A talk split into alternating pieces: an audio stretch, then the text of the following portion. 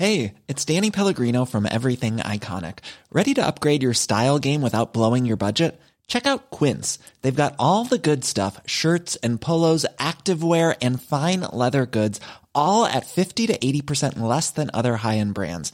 And the best part? They're all about safe, ethical, and responsible manufacturing. Get that luxury vibe without the luxury price tag.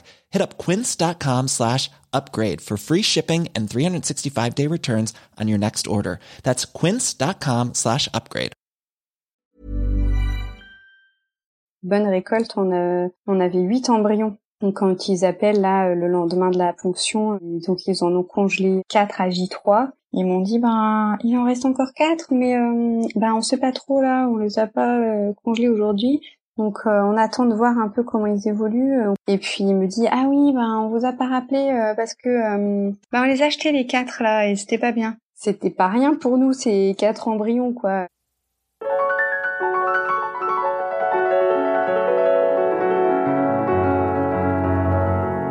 Bonjour et bienvenue dans l'épisode 9 de la saison 2 de Alors c'est pour bientôt, le podcast qui lève le tabou sur la fertilité. Moi c'est Anne Fleur, je vous parle depuis Boston et je suis heureuse aujourd'hui de donner la parole à Marion qui nous parle depuis ma ville natale, Brest. Marion nous raconte avec pudeur et bienveillance son histoire, celle d'un couple qui rêvait d'avoir des enfants. Elle nous raconte comment sa première grossesse a mis un an avant d'arriver, une grossesse simple, facile et épanouissante, une grossesse qui ne la laissait nullement présager de son premier accouchement, plutôt compliqué, mais qui l'amena tout de même à rencontrer sa petite Zoé, aujourd'hui âgée de 5 ans. Au bout de deux ans, son mari est prêt et aimerait agrandir la famille.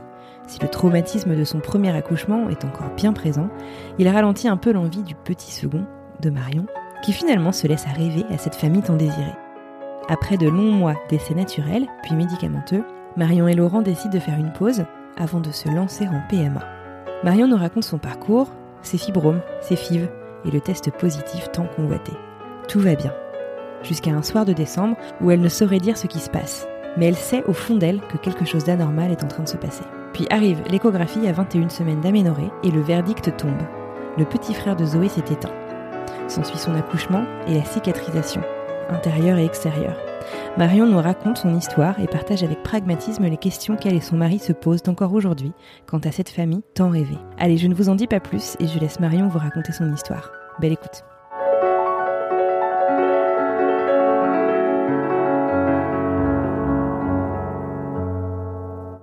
Bonjour Marion, bienvenue sur le podcast. Bonjour Anne-Claire. Comment vas-tu? Eh ben écoute, ça va, il fait beau aujourd'hui donc euh, c'est cool. On profite. Mm, Alors, tu nous parles de Bretagne. Il fait donc beau Oui. tous les jours, ok? Les choses claires tout de suite. Tout à fait ça, tout à fait. Mais bon, même quand même quand il n'y a pas de soleil, euh, ça va. Du moment qu'il pleut pas euh, chez nous, euh, c'est c'est gagné. Ma grand-mère dit qu'il fait beau plusieurs fois par jour à Brest. Est-ce que c'est vrai? Oui, c'est vrai. Ah bah oui, oui, ça part, ça revient, euh, oui, c'est sûr. Bon, mais écoute, je suis en tout cas très contente de te parler aujourd'hui. Ça fait plusieurs euh, semaines qu'on se, se pourchasse un petit peu pour réussir à caler euh, Oui. cette, cette interview. Merci beaucoup Oui, de prendre le temps de discuter avec moi. Et puis je suis d'autant plus contente euh, puisque tu viens de Brest et que euh, c'est la ville d'où je viens. Euh, je voudrais commencer en te demandant bah, de te présenter, de dire un peu, je sais pas, quel âge t'as, Oui. qu'est-ce que tu fais dans la vie? Et euh, qu'est-ce qui t'a amené euh, bah, voilà, à découvrir ce podcast et à te t'intéresser au monde de la PMA. Alors, euh, donc moi c'est Marion, j'aurai 34 ans euh, le mois prochain. Euh, j'ai été assistante maternelle euh, pendant 12 ans et puis euh, voilà, j'en ai eu euh, un petit peu euh, marre euh, entre guillemets de garder les enfants des autres euh, sans avoir euh, de bébé à moi. Donc euh, puis bon, il y a aussi euh, le contexte euh, de ma ville qui euh, a beaucoup d'assistantes maternelles et donc euh, il y avait plus énormément de boulot. Euh, donc du coup depuis euh, depuis deux ans là pratiquement je travaille euh, dans un lycée. Euh, Ah oui, donc, à Changement avec des bébés un peu plus gros quand même. hein. ouais, voilà, des grands bébés. Oui, parce que même à 16 ans, ils sont c'est toujours des bébés. Hein. Mais euh, ouais, ouais, non, c'est c'est c'est sûr que c'est une approche différente, hein, mais euh, Mhm. c'est c'est chouette. Et donc euh, du coup là, euh, je suis en arrêt depuis un moment là, mais euh, je reprends euh, fin août euh, donc pour euh, l'année scolaire euh, prochaine. Ok. Et alors, avec euh, qui est-ce que euh, tu te lances dans euh, le projet de devenir maman? Alors du coup avec mon mari Laurent qui a 34 ans aussi, euh, qui est artisan, paysagiste et notre fille qui est aussi en grande demande de d'avoir un petit frère ou une petite sœur et qui donc elle s'appelle Zoé et elle aura 9 ans en fin d'année. D'accord, ok. Le projet de, de devenir parent euh, une première fois, euh, c'est euh, arrivé euh, comment? Et est-ce que cette première grossesse est arrivée facilement? Alors, donc on a acheté notre maison fin 2009 et très vite en fait on s'était dit, enfin on était jeunes, on avait 23 ans, mais très vite en fait on s'est on s'est dit que bah dès qu'on serait installé dans notre maison on, on lancerait le projet bébé. C'était euh, c'était quelque chose dont on parlait depuis pas mal de temps. Vous étiez sûr et prête Oui, ben ça faisait là, euh, ça faisait déjà euh, un moment qu'on était ensemble. Hein, on ça fait 16 ans là cette année, donc donc, euh, wow, félicitations, d'accord. Et donc euh, du coup, euh, on a lancé les essais bébés euh, début 2010 et ça a été un petit peu long, hein. ça a été compliqué. On a vécu une année compliquée parce que Zoé s'est installée début janvier 2011, donc vraiment toute une année où ça a été vraiment difficile de, de se dire que ben, peut-être qu'on n'aurait jamais d'enfants. Ça a été vraiment vraiment difficile cette année. Mais donc, euh, elle est venue quand même naturellement euh, au bout d'un an. D'accord. Donc au bout d'un an et donc pendant un an, vous avez fait des essais que naturels? Ouais, ouais, mm. Oui, oui. D'accord. Ok, d'accord. Donc, euh, donc, je veux dire, un an finalement. Je sais pas si tu en as parlé à des médecins, mais on dit parfois que bon, bah, un an, c'est, c'est finalement encore dans la norme. Enfin, si on peut parler de norme, je j'aime pas trop ce mot-là, oui, mais oui, tout à fait, ouais. Dans la moyenne, en tout cas. Non, c'est ça. Enfin, alors au début, mon gynéco disait que ça n'avait rien d'alarmant. Après, quand on a démarré le parcours d'AMP, euh, euh, la gynéco disait quand même que peut-être euh, ça, ça, ça, montrait un problème qui était déjà sous-jacent il y a dix ans, quoi. Ah ouais. Alors après, elle disait qu'un an c'était un petit peu long, elle trouvait, mais bon après voilà, c'était, j'étais sous pilule depuis un moment, donc bon, c'était, ça n'avait rien de trop alarmant, mais bon c'est vrai que moi j'avais j'ai trouvé ça très très très long. Et alors donc du coup cette première grossesse euh, bébé donc euh, s'installe. Oui. Naturellement, oui. tout se passe bien, la ah grossesse se passe bien. Ah oui oui, une grossesse euh, idyllique euh, de rêve, euh, à part quelques remontées acides vers à partir du cinquième mois, vraiment parfait, une grossesse parfaite, tout allait bien. Génial. Mm. Ok. Et la rencontre avec ta fille? Alors la rencontre a été un petit peu plus chaotique parce que euh, ça a été long déjà, euh, environ euh, 30 heures en tout entre la première contraction et, et la naissance. Et puis euh, ouais. Et puis j'ai été soulagée en fait.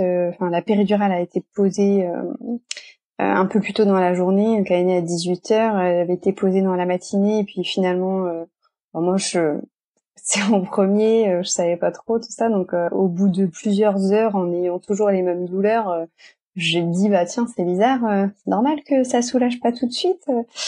Et en fait, elle avait été mal mal posée, ça, quand j'appuie dessus, ça ça coulé ah. dans mon dos. donc c'est pas vrai. si. Donc du coup j'ai été j'ai été soulagée, il devait être 15 heures quoi, donc trois heures avant avant qu'elle naisse. Et donc après, elle, elle a pas du tout souffert. Euh, elle, elle était euh, à aucun moment son cœur euh, a, a flanché, rien du tout. mais par contre, j'ai fait moi une hémorragie de la délivrance, donc révision ah. utérine et tout et tout le bazar là. ça a été un peu compliqué. en fait, je me suis la dernière chose dont je me souviens, elle est née à 17h47.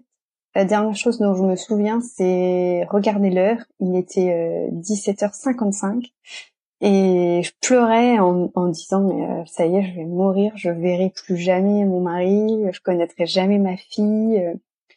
Et, ah, tu comprenais ce qui se passait en fait. Ouais ouais ouais bah oui oui, il me disait il me disait bah j'entendais de toute façon oui, ils étaient je sais pas une dizaine pratiquement et puis euh, bah, la tension qui qui chutait, j'ai perdu euh, pratiquement 2 litres de sang. Et euh, ça, ils étaient en fait à deux doigts de me transfuser parce que je suis arrivée à 7 de tension. Ils, ils allaient brancher les, ils avaient ramené les poches de sang, ils allaient me commencer à me transfuser et juste ma tension a commencé à remonter. et donc du coup ils m'ont pas transfusé, mais bon, ça a été limite. Et et du coup, euh, ouais, j'ai eu une quarantaine de points de suture. Euh, enfin, c'était la boucherie un peu. Et donc j'ai repris connaissance. Euh, il était 20 heures. voilà. Ah ouais, d'accord. Donc ah ouais, parti un petit moment quoi. Ouais, ouais, ouais. Ça a été. Bah, ils m'ont shooté du coup, je pense, pour que je m'endorme quoi. Mais bon, non, franchement, moi je me, moi je me suis, moi je croyais que j'allais mourir. Clairement. Et c'est cette idée est restée longtemps en tête, quand même. Hein. C'était compliqué. Ah ouais. Ouais, avant d'envisager un deuxième, euh, avoir un deuxième enfant, euh, ouais, ça a été, euh, ça a été long. Cicatrisation mentale un peu aussi à faire de tout ce qui s'est passé. C'est vachement traumatique, c'est clair. Ouais, ouais, ouais, ouais, ouais c'est traumatique, c'est sûr. Et oui, et puis bon, c'est vrai que les suites de couches n'ont pas été évidentes non plus. Donc oui, la douleur, non seulement il y avait le côté psychologique, mais je me souvenais très bien aussi de la douleur physique que c'était ouais. coucher quoi. Ah, d'accord. Mm, mm. Ok. D'accord. Donc du coup, le, le postpartum euh, pas forcément euh, super facile, si? Bah euh, non, douloureux, mais bon après voilà, Zoé était était adorable, elle, elle dormait, elle dormait super bien, elle mangeait super bien, elle pleurait jamais. Donc, euh, j'étais tellement contente de la voir. C'est sûr que, ça aide. Quand euh, ton corps euh, lutte un peu, ça aide quand même d'avoir un petit bébé. Euh, ah bah oui, oui. Tout, euh, mm. je dire facile parce que c'est pas un animal, mais mais mais ouais, je comprends ce que tu veux dire. Ouais, ouais, non, mm. bah, c'est sûr, oui, ça ça adoucit. Moi, oui, ça, a été quoi, les trois semaines, le temps que les points se résorbent bien, tout ça, trois semaines, un mois où c'était vraiment douloureux, mais bon après. Et puis bah la fatigue forcément d'avoir perdu du sang comme ça, fatiguée pendant un mois, un mois et demi, mais bon, elle dormait euh, à cinq semaines et dormait 20 heures, 8 heures, donc euh, enfin, je me plaignais pas trop. ah oui, bien sûr. D'accord. Et alors donc du coup, euh, euh tu disais donc que tu as pris le, le, temps de te sentir vraiment prête, bah, et physiquement et mentalement mm. pour un deuxième. À quel moment est-ce que cette envie de deuxième enfant est arrivée euh, chez toi? Et est-ce que c'est arrivé d'ailleurs au même moment chez ton compagnon?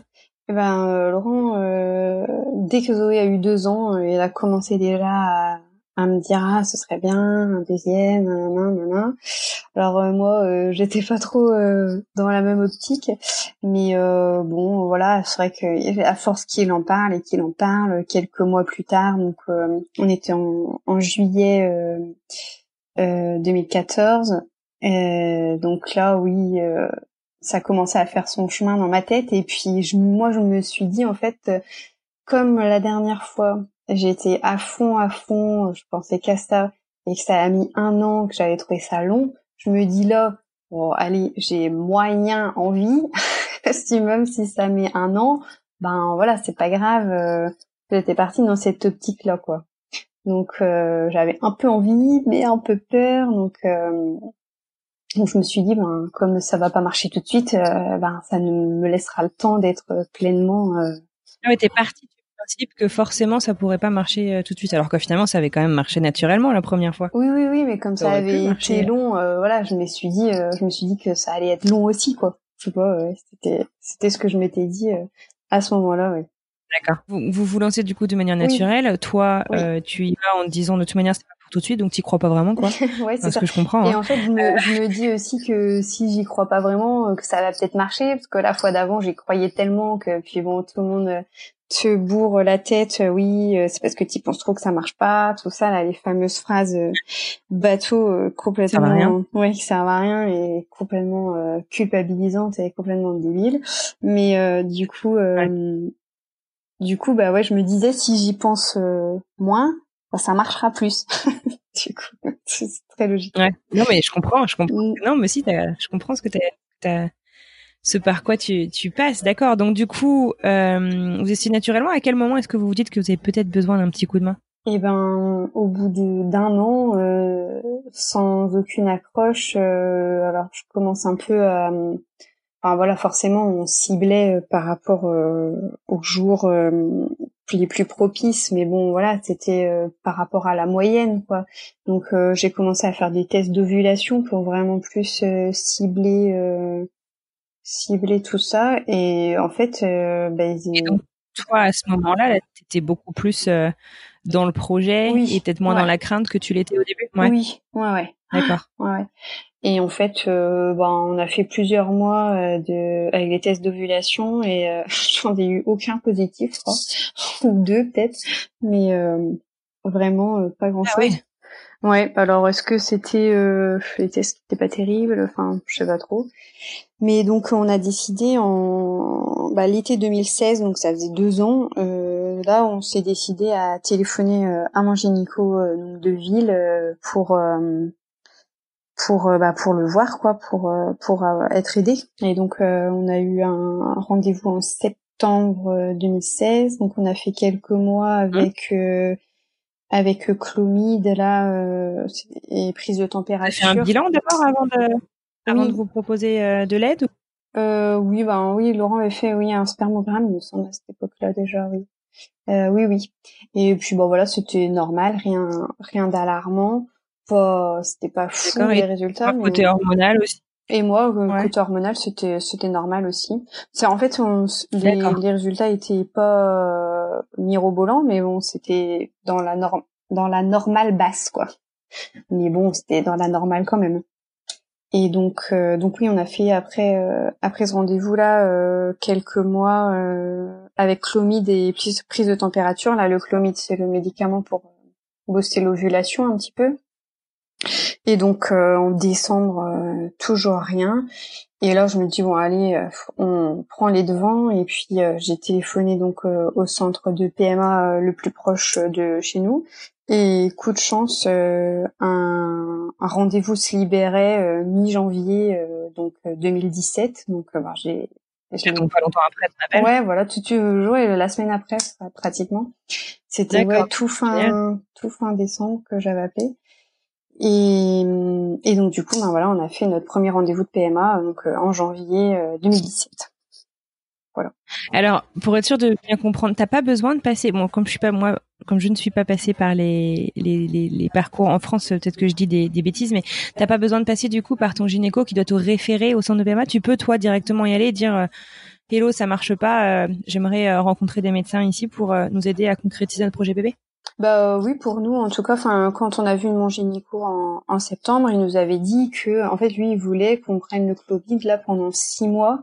Et euh, et donc et après, il nous avait dit si dans six mois euh, il y a toujours rien, je euh, vous euh, enverrai, enfin, vous donnerai les coordonnées du centre de PMA de Lorient euh, pour pour pour voir quelqu'un quoi.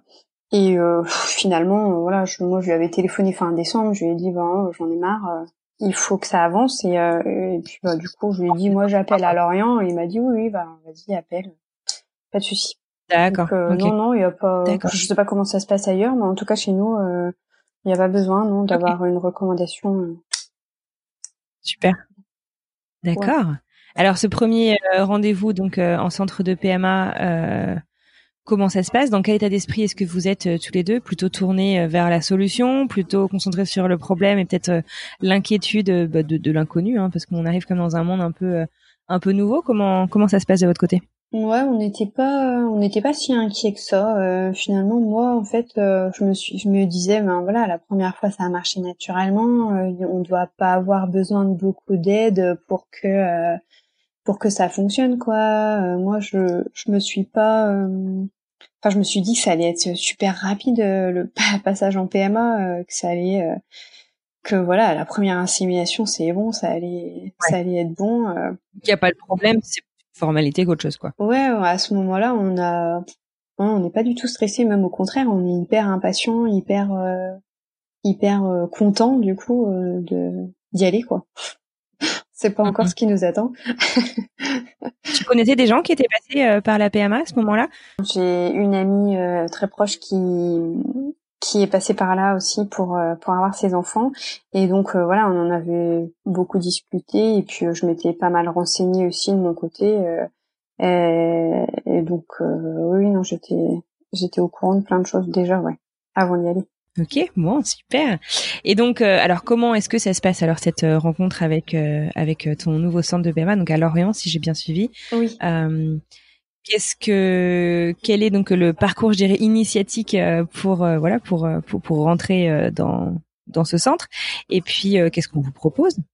Et du coup, là, on, on, part donc on refait tous les examens, enfin les, les prises de sang hormonales, tout ça, les les, le spermogramme pour euh, pour Laurent. Euh, on refait tout ça euh, qu'on avait déjà fait en septembre, mais bon voilà, on refait tout. Et puis voilà, moi j'ai fait une hystérosalpingographie là, qui s'est pas du tout bien passé au centre de radiologie. je l'ai pas fait à l'hôpital, je l'ai fait dans, dans, un centre de radiologie. Et euh, bon, la personne n'en avait fait qu'une, je crois, dans toute sa carrière. Le, la personne qui était plus euh, qui en faisait le plus euh, n'était pas disponible euh, ce jour-là. J'avais pris rendez-vous, j'avais pas pris rendez-vous le jour même, hein. mais bon, bref. Donc du coup, elle, elle s'est énervée en fait, elle n'arrivait pas, donc elle s'est énervée en me disant ah ben voilà. De toute façon, c'est de votre faute. c'est bouché, voilà. Bon bah c'est bouché. moi j'arrête, j'en ai marre. du coup, je suis, pas vrai. je suis sortie de là forcément morale dans les chaussettes. Alors que bah on m'avait dit ça fait super mal tout ça mais bon euh, finalement euh, moi le produit est jamais passé donc euh, j'ai pas eu mal du tout hein, parce que ça fait mal surtout quand ça quand ça se débouche donc oui donc elle elle a elle a dit qu'il fallait absolument faire une une célioscopie exploratrice pour pour voir quoi qu'il fallait se faire opérer. Donc ma gynéco a a dit qu'effectivement, euh, si on voyait rien à la radio, que oui, il fallait euh, voilà faire une sérioscopie pour euh, pour aller voir ce qui se passe à l'intérieur. Donc ça c'était en mars 2017. Mhm. Donc bah voilà, elle a nettoyé tout ce qu'elle avait à nettoyer. Effectivement, il y avait un petit peu d'adhérence due à l'hémorragie de l'accouchement de Zoé apparemment. Je trouvais ça bizarre quand même autant d'années après, mais bon, bref. Donc elle a nettoyé euh, qu'elle a vu de, de pas bien, mais bon voilà, c'était pas euh, catastrophique non plus. Hein, euh, ça allait et donc bah, on était super confiants pour pour la première insémination donc qui a eu lieu le mois suivant, il me semble, au mois d'avril. D'accord. ou mai, enfin vers là. en fait, on en a fait quatre en en 2017 là. Donc quatre négatifs bien sûr. Et donc du coup, oui, jusqu'en novembre. Euh, on a terminé en novembre 2017 euh, les, les inséminations. Vous avez sacrément enchaîné hein, quand même. Ouais, ben avec un, mois de, de repos à chaque fois. Donc c'était quoi? Ouais. Mai, juillet, septembre et novembre. Voilà, ouais, c'est ça. Mm. D'accord. Mm. Ok. Donc du coup, malheureusement, elle se seule par des, des négatifs. Euh, C'est quand même aussi éprouvant psychologiquement euh, ouais, euh, de passer euh, au de en si peu de temps. Comment, comment, dans quel état vous êtes à la fin de, de ces quatre essais? Alors moi je suis au plus mal tant physiquement que, que psychologiquement. Franchement c'est ça a été vraiment difficile. Je moi, je sens que j'ai, vraiment changé euh, depuis tout ça. Euh, c'est, même pas que j'ai moins de, de patience, je dirais. C'est, au niveau de, de la frustration. J'ai l'impression. Je supporte pas que que les choses n'aillent pas euh, comme je veux. Euh, je pense que en fait, j'aime bien avoir le contrôle, j'aime bien diriger. Et en fait, avec ce c'est hyper dur de, de lâcher Ouais, tu peux rien quoi. Avec ce parcours, on, on, ouais, on, on, on, contrôle rien du tout. Donc euh, du coup, euh, euh, je, ça, je m'énerve assez vite du coup dans pour toutes les autres choses parce que bah, il faut que je contrôle quelque chose à côté quoi. Mais euh, ouais non c'est vrai que psychologiquement là euh, c'est vraiment difficile et puis ben on se dit que ben ça va jamais marcher quoi. On a vraiment un découragement euh, total quoi.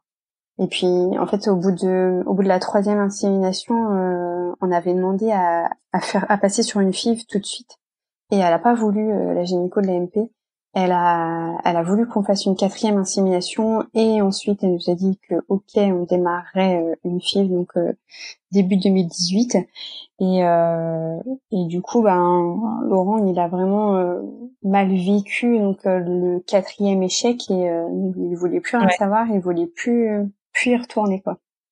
Il était en ah colère contre elle aussi un peu parce que ben mmh. elle nous avait pas écouté en gros et puis ben peut-être que si on avait démarré les fives euh, à ce moment-là, euh, peut-être que ça aurait marché, quoi. Ouais, on peut pas toujours savoir, mais... D'accord. Et, et, pourquoi est-ce que vous vouliez euh, une FIV particulièrement? Enfin, je veux dire, vous saviez que ça pouvait vous offrir quelque chose de particulier bah, on, parce que vous n'ayez pas de problème particulier. Vous disiez juste, on va passer la seconde. Quoi. Oui, voilà, c'était vraiment pour, enfin voilà, trois inséminations qui fonctionnent pas. On se disait, bon bah voilà, on continue, on passe à, à, à l'étape d'après quoi euh, on reste pas euh, ça faisait nous ça faisait déjà même si on c'est sûr qu'on a mis quand même deux ans à à, à se faire aider mais euh, bon ça là on était quand même à plus de trois ans euh, d'essai quoi donc on en avait marre en fait. Non mais tu vois votre patience a déjà été mise à rude épreuve quoi d'accord. Mm, mm. ok. Donc du coup, après ce quatrième essai, euh, Laurent ne veut plus vraiment entendre parler de la PMA. Comment est-ce que Comment est-ce que vous faites? Du coup, vous faites une pause aussi, peut-être tous les deux, pour vous retrouver avant de, passer à la suite? Comment ça se passe? Ouais, ouais, ouais. On fait, euh, on fait vraiment euh, une, une pause. Euh, en fait, tout, toute l'année 2018, on, on arrête, on n'y va plus du tout. c'est vrai qu'au début, ça a été assez difficile pour moi, mais bon, je c'était difficile aussi de, de lui imposer euh, voilà euh, moi j'avais vraiment envie de continuer tant qu'on y était voilà d'y aller et puis euh, voilà que ça allait arriver plus rapidement forcément si on avançait. Mais voilà lui il avait besoin de ce de cette pause donc on a fait une pause au début on s'était dit j'avais dit ok pour six mois j'avais dit en juin 2018 il y a toujours rien on retourne et puis finalement, un juin est arrivé super vite et et puis même moi, en fait, j'avais pas euh, spécialement envie non plus d'y retourner. Et puis quand même, euh, fin 2018, euh, à un moment là, en fin d'année, là, quand fait un peu le le la rétrospective de l'année, on se dit ben voilà, là, ça fait quatre ans, on n'a toujours rien. Euh, après un an d'essai, encore tout seul là, y a rien du tout. Donc euh, on a, j'ai rappelé l'AMP en décembre, euh, en novembre 2018, et on a eu un, un rendez-vous donc en janvier 2019. Euh, et est-ce que justement pendant cette période de pause, vous essayez de mettre des choses un peu en place pour pour voilà pour vous chouchouter, je veux dire au sein de votre couple tous les deux ou même chacun de votre côté Comment est-ce que vous faites pour gérer peut-être cette attente? Ben, finalement, l'attente n'a pas été si difficile que ça à, gérer parce que c'est vrai que Mine de rien, oui, cette pause, a, elle a vraiment fait du bien en fait. Euh, psychologiquement, euh, moi j'ai relâché euh, assez bien, mais non, on n'a pas, on n'a pas demandé d'aide particulière. on n'a pas fait de choses particulières. Moi après, oui, finalement, on continuait de faire des choses tous les deux. Bon, ça, même pendant la PMA, on le faisait. non, on n'a rien, rien fait de spécial. On a bah, laissé la, la routine s'installer. elle avait quel âge votre fille à ce moment-là? Bah, elle avait euh, 7 ans. Et elle, elle vous a demandé déjà d'avoir un petit frère et une petite sœur? Ah bah oui, euh, Zoé, euh, ça fait, euh, ça a été difficile. c'est très difficile pour elle d'ailleurs toujours. Hein, elle, par contre, elle a été, on l'a, on a été voir une psychologue, euh, elle devait avoir euh, quatre ans à peu près, euh, et elle me faisait des scènes pas possibles à la sortie de l'école parce que forcément, ben moi je, la, je venais la chercher en maternelle, ben j'étais tout le temps toute seule pratiquement, et et en fait elle elle hurlait à chaque fois, elle me disait oui euh, regarde, euh, elle, sa maman, elle vient la chercher, elle est enceinte, euh, elle, sa maman, elle a un bébé, elle a un grand frère. Vous tout ça? Ah ouais. C'est ah dingue. Ah ouais, ouais, ouais. Mais sa maîtresse, elle, elle hallucinait à chaque fois aussi de voir dans quel état elle se mettait. C'est ouais, elle était en moyenne section et elle a toujours été très très en avance niveau parole, tout ça. Et euh, ouais, elle, elle m'en voulait énormément en fait, parce qu'en fait, elle croyait, donc on a su ça avec grâce à la psychologue après. Elle croyait qu'on voulait pas de deuxième enfant euh, parce que on ne l'aimait pas assez. Comme quoi, des fois, les ah, enfants, c'est vraiment tordu. Hein. des fois, ah, ces idées, euh, on se demande d'où ils sortent ça, mais euh, ouais, ouais. Donc, euh, bah, la psychologue lui a fait beaucoup de bien. En fait, nous, on lui en parlait pas parce que, voilà, elle avait quatre ans, on lui parlait pas de de, de l'AMP, tout ça. On lui parlait pas du tout du, parcours. Et donc, elle elle, euh, ben, elle, elle croyait que oui, on, on voulait pas du tout avoir d'autres enfants. Et euh, donc à partir de, ce moment-là où on lui a dit que euh, bah si on voulait avoir d'autres enfants mais que on n'y arrivait pas, bah ça a été beaucoup plus doux. elle s'est elle s'est adoucie pas mal. et puis la psychologue lui a dit aussi ben, que ça nous faisait mal au cœur quand elle en parlait beaucoup. Donc du coup elle a un peu arrêté d'en parler. elle en parlait différemment. Quoi ça lui a fait beaucoup de bien euh, à elle d'aller voir quelqu'un de extérioriser sa colère potentiellement sa déception euh, pour oui euh, mais c'est vrai que ouais. C'est vrai que moi euh, enfin, je voyais pas expliquer à ma fille à de cet âge-là que ben oui on essaye mais que ça marche pas je me je me disais qu'on allait s'embarquer dans des dans des questionnements euh, qui qui allaient aller un petit peu loin et du coup du coup c'est pour ça qu'on ne disait rien mais bon finalement, elle, elle sentait euh, quand même. Effectivement, que qu'ils sont prêts, quoi. Enfin, c'est c'est hyper difficile hein, de de se rendre compte. D'accord. Ah bah oui. ok, non, mais c'est c'est hyper intéressant, effectivement, de voilà, de d'avoir des idées comme ça de comment aborder euh, ces choses-là avec euh, bah voilà les enfants puisque mm, mm. puisque les fertilités secondaires c'est pas rare et et, donc c'est clairement une situation dans laquelle nos, nos éditeurs auditrices euh, se sont, euh, en tout cas beaucoup d'entre eux se sont déjà euh, retrouvés. donc du coup, si je reprends chronologiquement, là on est fin 2018. Mm. Tu rappelles le centre de PMA et donc là l'objectif donc c'est de passer à une FIF, c'est ça? Oui, bah on arrive du coup au rendez-vous là en janvier 2019 et puis ben voilà, on, on lui dit que qu'on veut reprendre les essais et que on veut que ça ça marche cette fois-ci. Donc euh, du coup, euh, elle nous oriente tout de suite vers euh, vers une FIV. Ok, d'accord. Et alors comment comment est-ce que ça se passe cette fois-ci? Dans quel état d'esprit vous êtes? Du coup, vous êtes beaucoup mieux, j'imagine. comment est-ce que ça se passe cette On est ah, vraiment reboosté reboosté à bloc. Là, on est on n'a qu'une envie, c'est c'est que ça c'est d'y aller quoi et de et d'avoir du résultat et et que ça ça marche quoi. Donc euh, du coup, on a démarré, on a refait quelques examens, euh, euh, quelques bah voilà spermogrammes, les prises de sang, tout ça, et cariotypes et tout ça. Et et donc après là, je sais pas comment c'est dans les autres centres, mais donc il y a un rendez-vous obligatoire avec la psychologue. donc du coup, on a fait ça. Et ah oui, tiens, tout à l'heure, je disais qu'on n'avait pas démarré de, de visite à la psychologue, mais si, si, moi, je l'ai vu en, je l'avais déjà vu, moi, avant début 2019, mais je l'avais déjà vu, ouais, pendant la pause en 2018, je l'ai déjà vu plusieurs fois. Mm, D'accord. Je pense maintenant. on se perd un peu. Ça fait tellement vrai. Ouais. Donc, euh, donc oui, du coup, on a démarré euh, donc on a vu le biologiste euh, entre janvier et mars 2019, le mhm. biologiste, la, la psychologue, euh, donc refait tous les examens et puis euh, donc en, en, mars on a démarré euh, le traitement pour la FIV. Donc du coup on a fait la ponction euh, fin avril et on n'a pas fait de transfert de frais parce que sinon j'aurais fait une hyperstimulation.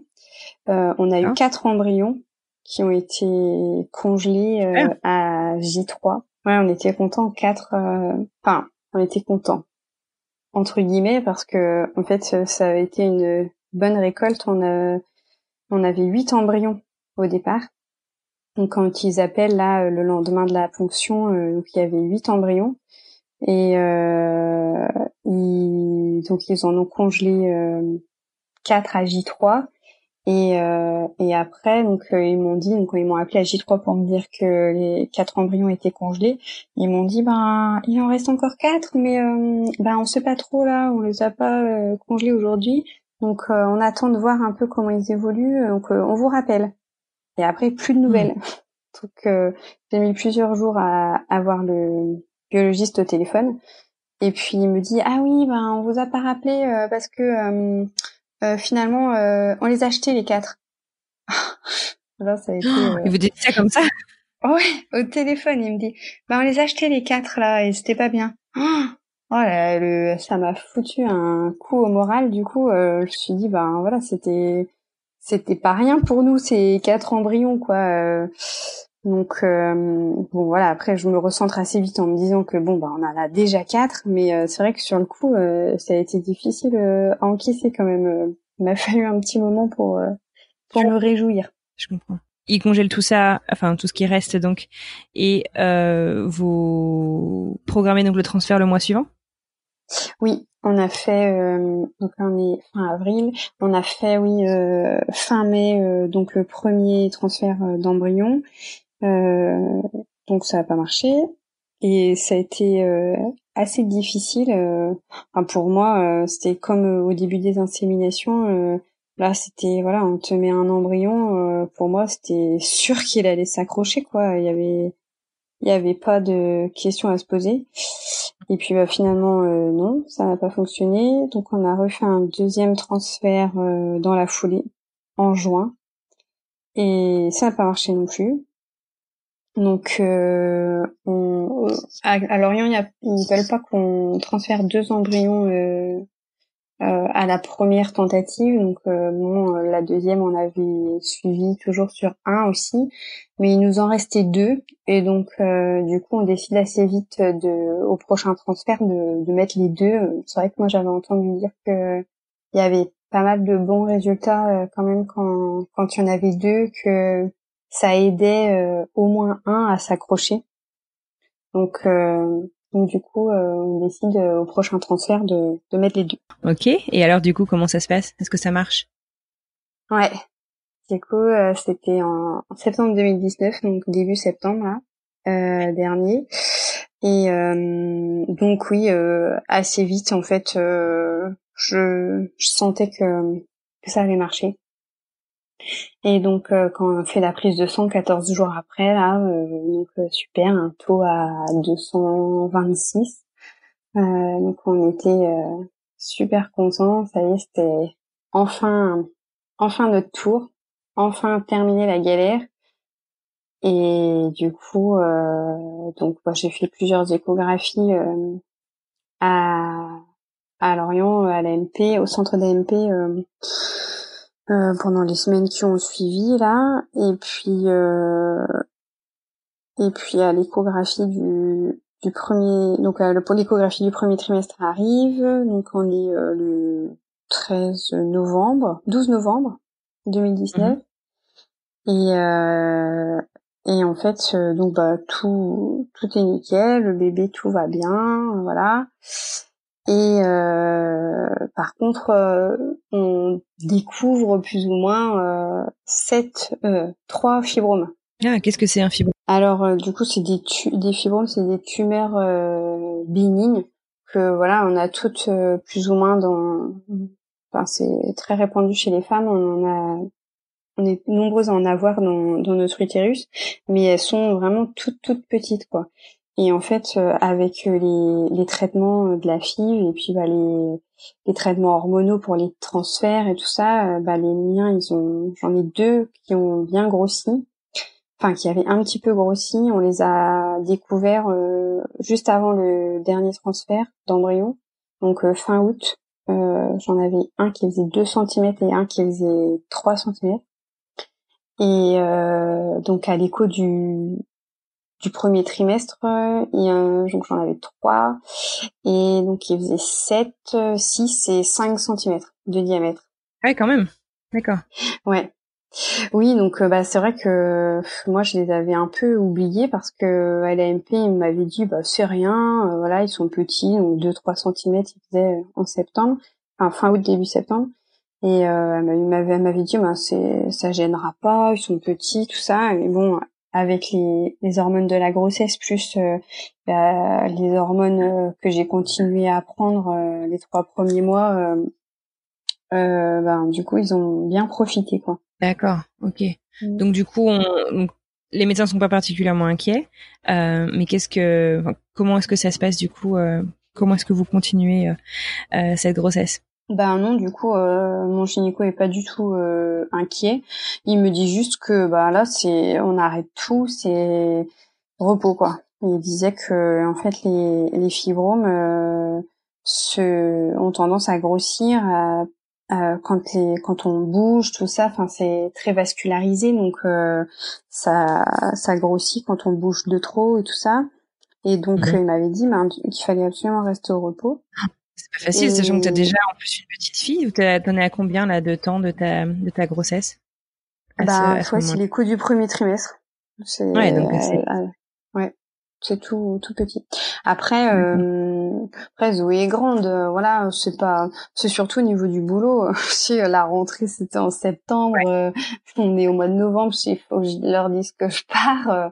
ouais, c'est un peu c'était un peu compliqué, mais bon, non, non, ça n'a pas été facile, mais bon, après, voilà, ça faisait tellement de temps qu'on l'attendait. Euh, je veux dire, euh, j'ai suivi, hein, j'ai suivi à la lettre euh, les recommandations. donc, du coup, tout le mois de décembre, j'ai pas fait grand chose entre le fauteuil du bureau et le canapé. j'ai pas bougé trop. Et après, forcément, donc à cause des fibromes, j'avais quelques douleurs, mais bon, c'était c'était franchement supportable. Fait euh, en décembre, ouais mi-décembre, euh, le la visite du quatrième mois. Du coup, il me faisait une échographie euh, régulièrement quand même pour vérifier les fibromes. Donc à la visite du quatrième mois, les fibromes n'avaient pas du tout grossi, donc ils étaient stabilisés. Après, il me disait que mon gynéco me disait que euh, quand la, plus la grossesse avance qu'ils pouvaient euh, diminuer quoi. Mais quand tous les cas là si en un mois ils avaient pas grossi que euh, il y avait peu de chances pour qu'ils grossissent après quoi. Surtout que j'avais terminé mon traitement hormonal début décembre donc du coup on était assez confiants.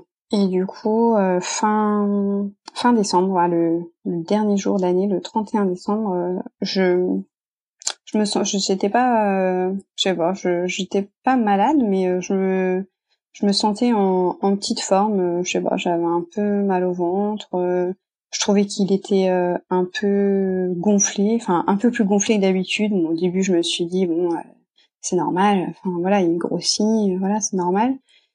Et puis bah, le lendemain le... ah oui puis j'avais eu les jambes les jambes euh, enflées aussi. Bon, après, je me suis dit, bah, c'était normal euh, pendant la grossesse d'avoir les jambes un peu enflées. Euh, voilà, alors que moi, j'avais pas fait grand chose, mais bon, bref. Et, et le lendemain, bah, plus rien. mais je trouvais que mon ventre avait diminué, par contre. Alors, bon, ça me mettait la, ah un peu la puce à l'oreille. Ouais.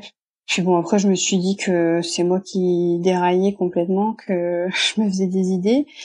Et donc j'avais rendez-vous le 7 euh, janvier donc pour euh, la visite du cinquième mois. Quelque, enfin plus la, date approchait, plus je, faisais des cauchemars. Je, enfin j'étais persuadée que euh, cet écho qu'il allait nous annoncer que le cœur du bébé battait plus. Et je ah. pensais qu'à ça, nuit et jour. Et je me suis dit mais c'est pas possible. Je déraille complètement. Mhm. Et puis J'en ai même parlé à ma sage-femme la veille du rendez-vous et elle m'a dit que bah, c'était une peur euh, complètement euh, irrationnelle quoi et que ben voilà j'allais être euh, soulagée le lendemain. Finalement bon du coup à, cet écho là donc le, le 7 janvier à la visite du cinquième mois donc bah, mes craintes se sont révélées positives donc le mmh. gynéco nous a annoncé que que notre euh, bébé était décédé. Oh. Est-ce que vous, ce qui s'est passé? Eh ben, bah, sur le moment, on... il avait aucune explication à donner. Et même lui, il était euh, complètement euh, abasourdi, quoi. Il, il se demandait, enfin, il a essayé de regarder s'il avait pas loupé quelque chose, mais non, il voyait rien du tout. Par contre, il nous a dit que ben il était décédé depuis au moins une semaine. Alors ah. donc sept, sept jours avant, on était ce fameux soir du Nouvel An et où j'avais senti que il y avait quelque chose de pas normal qui se passait. Mais bon, après, euh, j'en ai parlé. il m'a dit que même si j'avais été euh, à l'hôpital à ce moment-là, que de toute façon, ça aurait strictement rien changé. Euh. Bah non, non, non, il disait que non. Après, donc on était à exactement bah, 10, en 18 semaines de de grossesse, 20 semaines d'aménorrhée. Pour avoir plus d'explications euh, sur ce qui s'était passé, on a accepté que notre fils soit autopsié. Donc euh, on a laissé son corps euh, à l'hôpital et il, il, est parti en autopsie dans la foulée. Alors après, il y a eu le confinement, donc on n'a pas eu de nouvelles tout de suite. Mais euh, début avril, euh, mon gynéco m'a téléphoné du coup pour euh, pour me faire part des résultats de l'autopsie. Donc il en est ressorti qu'il n'avait aucune malformation chromosomique, aucune anomalie visible, il avait aucune maladie, rien du tout. qu'il y avait juste son cordon ombilical qui était trop long et euh, qu'il était euh, pincé et affaissé à plusieurs endroits. Donc, euh, bah, ils émettaient l'hypothèse qu'il aurait pu manquer d'oxygène et que c'est ça qui aurait pu provoquer l'arrêt de son cœur. Mais après, notre gynéco était pas vraiment très convaincu par cette explication. lui, il pense simplement que bah, il était juste pas assez costaud D'accord. Et donc, euh, suite à cette annonce, euh, du coup, tu as dû accoucher? Bah là, il me dit assez rapidement que bah va falloir euh, accoucher. C'est difficile à encaisser, surtout que après le l'accouchement de Zoé, en fait, au tout début, enfin dès le début de la grossesse, même dès l'échographie du premier trimestre, je lui avais dit que moi je voulais une césarienne. C'était hors de question que je reaccouche quoi. Ah ouais. Et euh, donc là, bah, de toute façon, la question se posait pas. Hein, euh, quand euh, quand il a quand il m'a annoncé que c'était obligatoirement un accouchement voix basse, il m'a dit de toute façon là, à ce stade, si on fait une césarienne, c'est ça va se terminer en hystérectomie pratiquement à coup sûr quoi. on fait pas du tout de césarienne à, à, ce stade de la grossesse quoi. D'accord. Mm. Donc, euh, du coup, du ben, coup, vous avez programmé l'accouchement rapidement, euh, rapidement après ce rendez-vous. Ouais, là, ça, c'était le mardi soir, et mm. euh, ouais, il m'a rappelé le jeudi. Euh, vendredi matin, on a passé toute la matinée euh, à Lorient, à l'hôpital, pour pour rencontrer ben, la psychologue, la cadre du service pour nous expliquer comment ça allait se passer, rencontrer l'anesthésiste aussi. Et donc, euh, comme euh, c'est des accouchements euh, à risque, ouais. que souvent, bah, ça, les femmes font souvent des, des hémorragies dans ce genre d'accouchement. Et comme moi, j'en avais déjà fait pour Zoé, du coup, ils avaient déjà tout prévu, enfin les poches de sang, tout ça. Et puis, donc, ça a été programmé donc pour le lundi suivant, donc le 13 janvier. Euh, parce que du coup euh, il y avait euh, le radiologue disponible sur l'hôpital là pour emboliser si jamais il y avait besoin. Ils avaient vraiment vu large, ils avaient vraiment tout tout, tout prévu, donc c'était assez rassurant dans ce sens. Mais donc ouais, enfin là c'est c'est quelques jours là entre l'annonce et puis l'accouchement là ça a été vraiment difficile hein, comme comme tu peux t'en douter.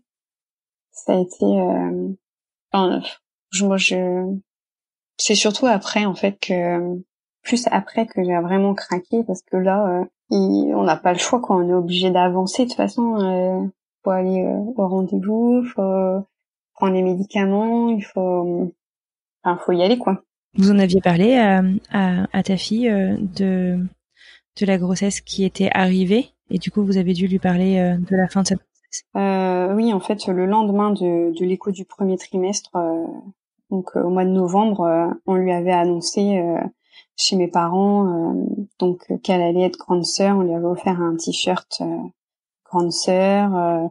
elle était super heureuse. on a eu une magnifique vidéo d'ailleurs elle, euh, elle a pleuré de joie euh, toute la journée en disant merci, merci, c'est le plus beau jour de ma vie. Elle était trop contente. Un petit jour. Et puis après, oui, elle l'a, elle l'a largement diffusé ensuite. Euh, tous, les gens qu'elle rencontrait, de la caissière du supermarché au, au maître, toutes les maîtresses de l'école, tout le monde était au courant très très vite. Et non, elle était très contente. Et en fait, le jour de l'échographie là, elle était là. Elle était avec nous. Ah parce que euh, il, nous avait dit euh, le gynéco ben qu'elle pouvait venir parce que ben c'était sûrement là qu'on allait sûrement voir euh, le sexe quoi du bébé. Donc du coup elle ben elle voulait venir et puis ben voilà, il y avait aucune contre-indication Bien sûr. parce qu'elle ne vienne pas. Mmh.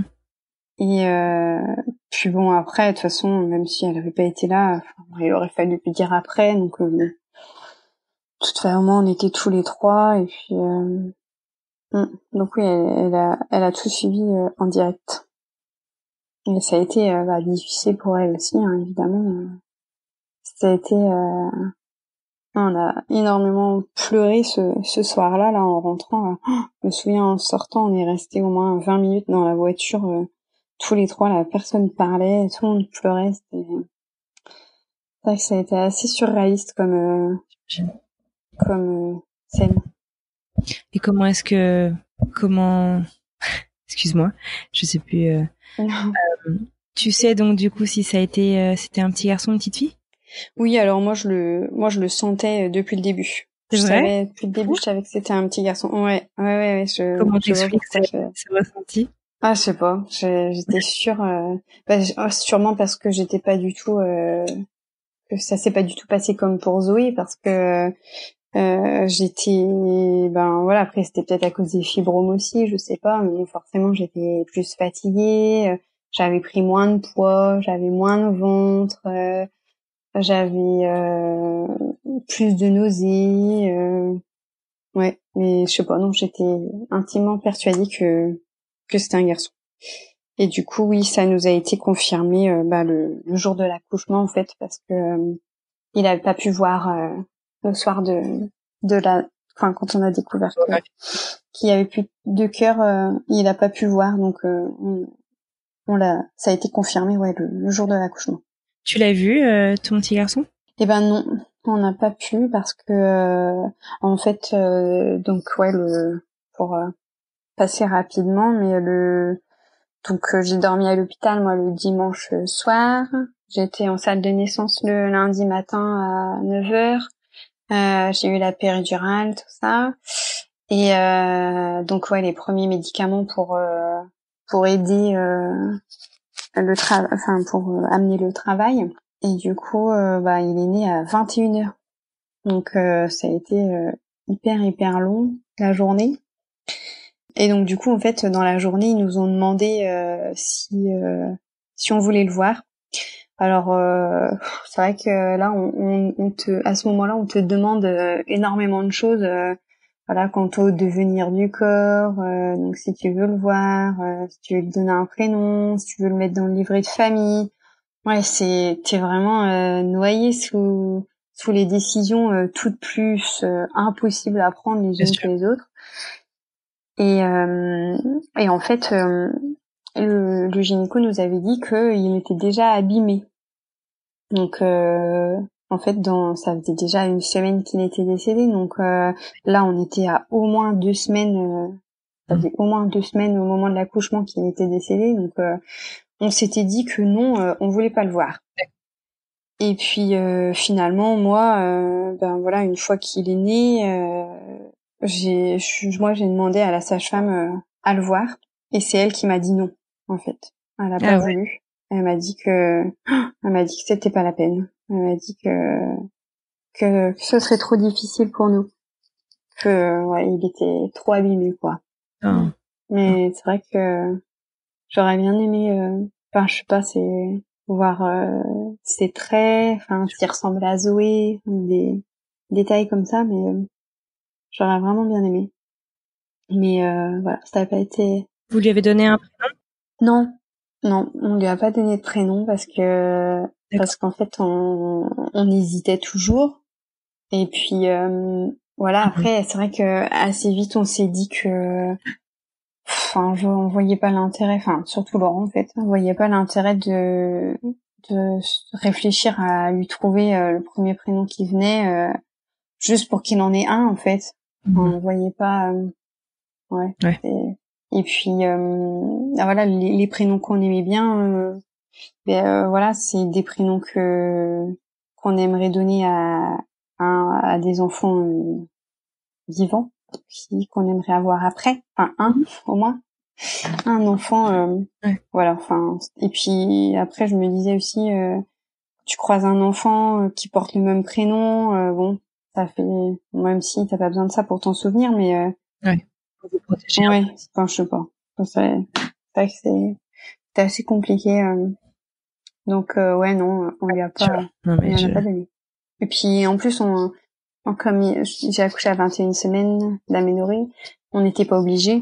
Donc euh, donc euh, non, on s'est pas torturé l'esprit puisque c'est D'accord. C'est à partir de, de quel terme? Tu, tu sais c'est quoi? C'est 24, 25 semaines que tu dois le déclarer sur ton livret de famille, c'est ça? Et lui donner un prénom? Non, c'est 22. Ah, 22. Ah ouais, donc c'était vraiment tout juste, d'accord. Ouais. Ouais, on était, euh, on était à une semaine, euh, une semaine près, ouais. D'accord. Et à, une semaine près, euh, j'aurais eu, euh, j'aurais eu un congé maternité. Il aurait été reconnu, euh, reconnu en tant que, enfin, en tant que deuxième enfant. Là, mhm.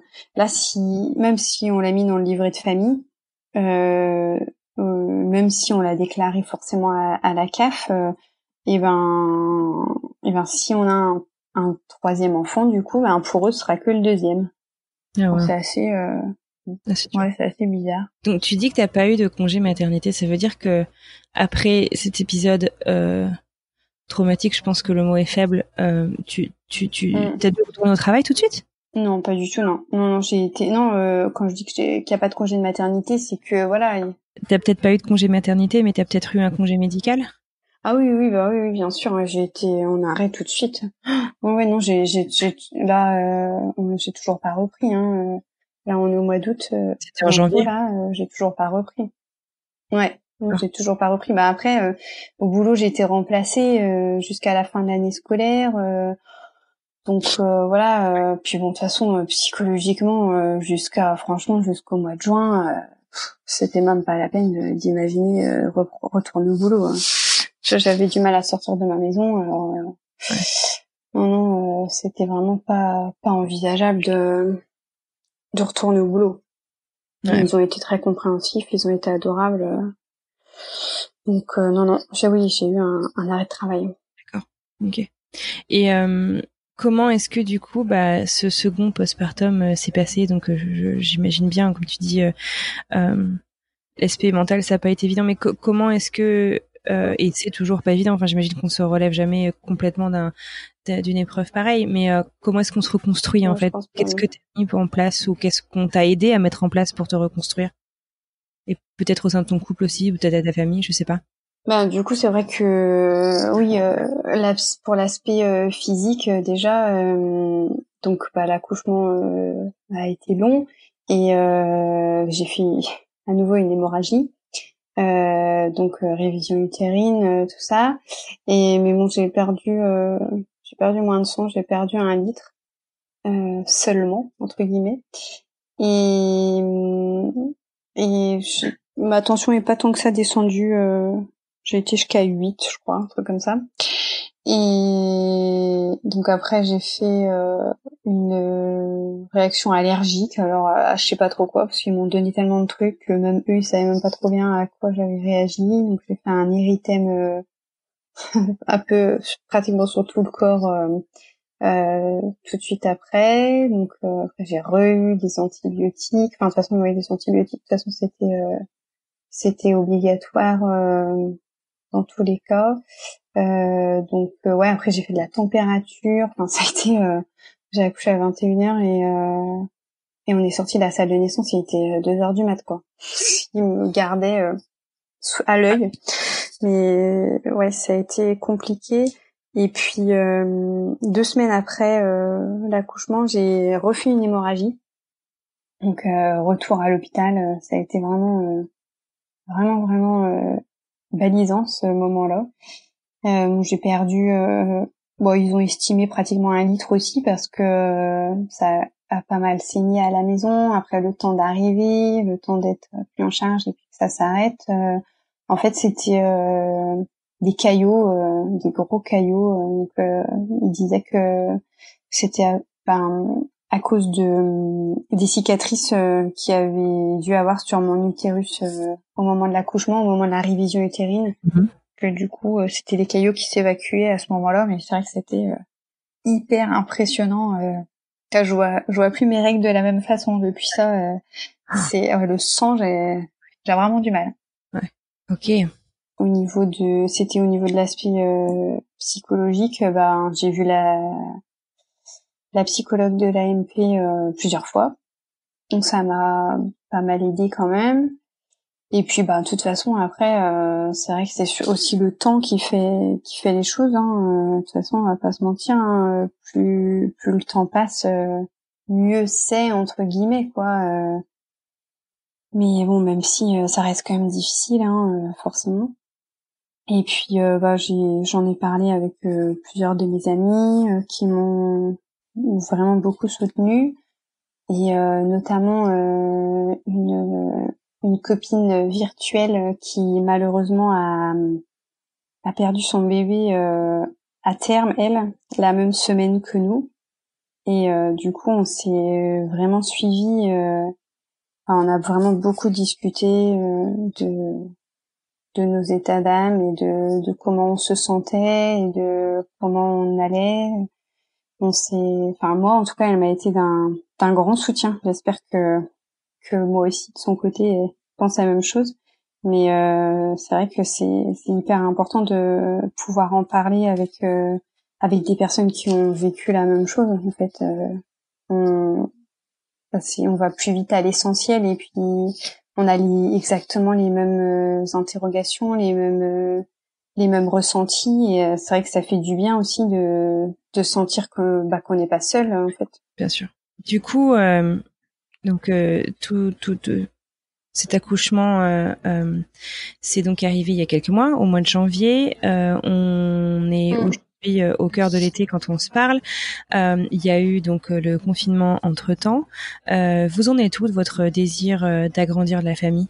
Alors oui, donc oui, tu, parle du, confinement, c'est vrai que le confinement a été euh, assez bénéfique pour moi parce que j'étais euh, seule, enfin avec Zoé quand même, mais euh, ça a été difficile dans le sens où ben, elle, était en demande de, de plein de choses, de plein d'attention, alors que c'est vrai que moi j'étais pas pas toujours disposée à, j'avais envie d'être un peu seule euh, aussi. Donc euh, voilà, on s'est pendant le confinement, on s'est aménagé euh, des temps où chacune vaquait à ses occupations. En début d'après-midi, elle, avait elle avait droit à un peu de télé, de regarder un dessin animé, et puis du coup moi ça me permettait de bah, d'avoir un temps vraiment toute seule pour euh, pour pas faire grand chose, pour pleurer la plupart du temps d'ailleurs.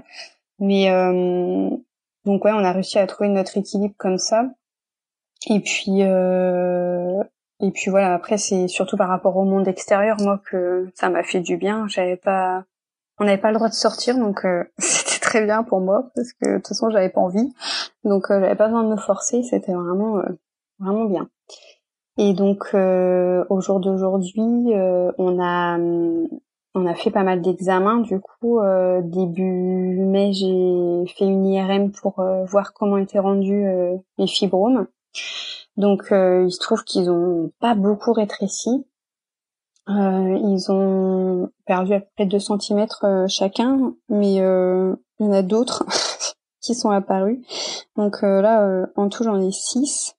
Les trois plus petits font 2 cm de diamètre et les autres font 3,5, 4 et 5 cm. Donc ça fait quand même une belle une belle masse quand même, mais ils sont tous loin de la cavité. Ils sont tous dans la muqueuse, quoi. Ils sont tous intra-muqueux. Du coup, ils ne gêneraient pas, s'ils restent comme ça, s'ils grossissent pas pendant la stimulation, ils ne gêneraient pas pour une prochaine grossesse. Donc euh, du coup, on a eu l'accord euh, de la PMA pour euh, pour redémarrer, pour retenter une FIV. donc on, on, démarre en septembre. Ah super, d'accord, ok. Bon, très bien. Et donc, mm. donc euh... FIV, donc, hein, c'est bien ce que tu disais, c'est pas une, une insémination. non. Excuse-moi parce que du coup j'ai perdu le fil. donc c'est un nouveau transfert ou c'est une nouvelle FIV en entier? Il vous restait non, il nous reste, euh, il nous reste plus d'embryons là. Donc euh, non, c'est une nouvelle fille, ouais. D'accord. On a, voilà, on a repris un peu les les les tests d'ovulation là. Euh, je vais je vais voir un ostéopathe un peu un peu spécialisé en infertilité. J'ai pris un peu de d'huile d'onagre, des compléments comme ça qui booste un peu censément. Donc euh, du coup là on va voir euh, le cycle dernier ça va fonctionner, on retente sur ce cycle et puis euh, si ça fonctionne pas on démarrera les traitements du coup sur le cycle de septembre. OK. Bon, bah écoute, on, mm. vous souhaite on vous souhaite bien entendu que ça marche, on vous souhaite beaucoup de bonheur en famille. Ouais, on croise les doigts après six ans. Ouais. Ans quand même. Ouais, vraiment, je te, je te souhaite vraiment de, de tout cœur que, que ça marche. Euh, si euh, j'aimerais te, te poser euh, la question traditionnelle que je pose euh, à tous mes invités chaque semaine, s'il y avait un conseil que tu pouvais donner rétrospectivement à toi, à toi et Laurent, à, à vous trois peut-être, je sais pas. voilà, avec le recul en fait maintenant, est-ce que tu te donnerais un conseil particulier?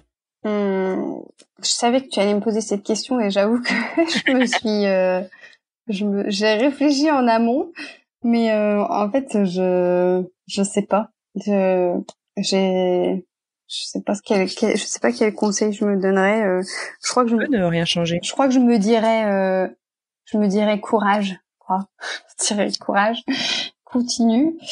Mais euh, en fait, oui, je, je, pense que bah oui, on aurait peut-être été plus vite, quoi. Euh, pas attendu deux ans au début. Euh, J'aurais peut-être insisté pour pas faire de pause. Euh, on aurait peut-être gagné déjà un an ou deux.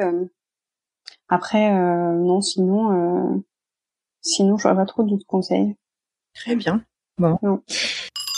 Et alors, comme je vous en parlais en tout début d'épisode, voici quelques mots que Marion voulait ajouter à cet épisode pour compléter son histoire et pour être le plus fidèle possible finalement à son histoire et à l'histoire de son petit bébé. Quand Anne-Fleur m'a envoyé l'enregistrement de notre conversation début août, j'ai eu beaucoup de mal à l'écouter. Elle m'a dit que je pouvais rajouter des choses si je le souhaitais.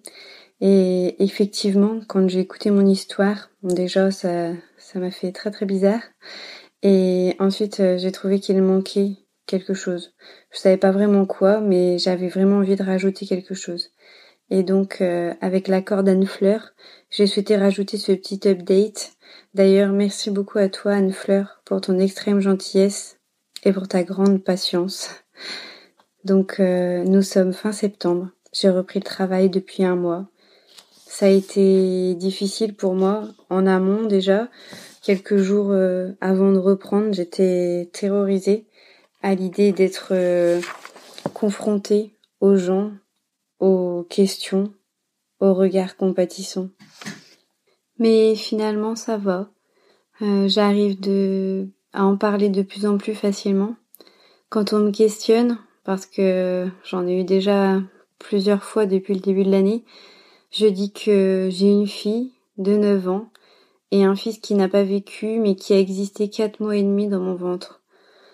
Alors euh, je vous cache pas que ça m'évite un petit froid à la conversation, mais en même temps euh, il fait partie de mon histoire. Moi j'ai besoin de le dire, j'ai besoin de, de parler de mon fils et puis ben c'est aux gens de s'adapter. Après tout euh, il n'avait qu'à pas poser la question. Hein. Donc euh, j'ai lu sur Instagram une phrase Donc je me souviens plus exactement, j'ai oublié de noter d'où ça venait. Impossible de me souvenir vraiment où, où je l'ai lu. Je m'en souviens même pas en entier, mais en tout cas j'ai retenu le début. Ça disait j'ai deux enfants, une qui vit et un qui veille. Et j'aime beaucoup cette euh, cette phrase. Elle euh, elle m'apaise. C'est vrai que que j'y pense euh, j'y pense beaucoup à cette à ces petites phrases. Je voulais, également parler de Julie du conte À nos étoiles qui fait un travail fantastique sur la levée du tabou autour du deuil périnatal. Ses potes sont très bien faits, ses mots toujours justes, ses réflexions, ses paroles font vraiment du bien. Je, veux vraiment euh, la recommander euh, aux femmes, aux couples qui traversent euh, cette difficile épreuve. Et puis vraiment remercier Julie parce que moi, son compte m'a fait énormément de bien. Donc voilà, maintenant je vais reprendre le chemin de l'AMP, refaire une nouvelle FIV et j'espère de tout mon cœur que cette fois-ci nous serons récompensés de notre longue attente et de notre chemin difficile, nous aurons la chance d'accueillir un, troisième enfant, un enfant bien vivant cette fois-ci.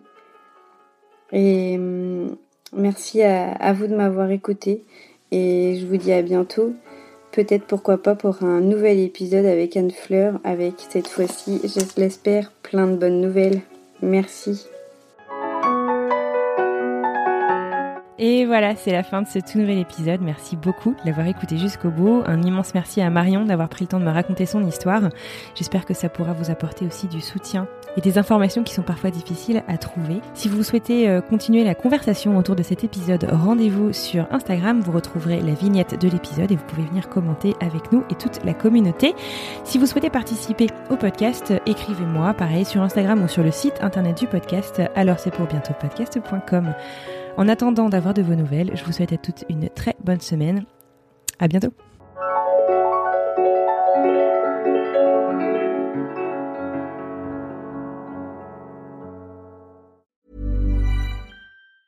Ever catch yourself eating the same flavorless dinner three days in a row?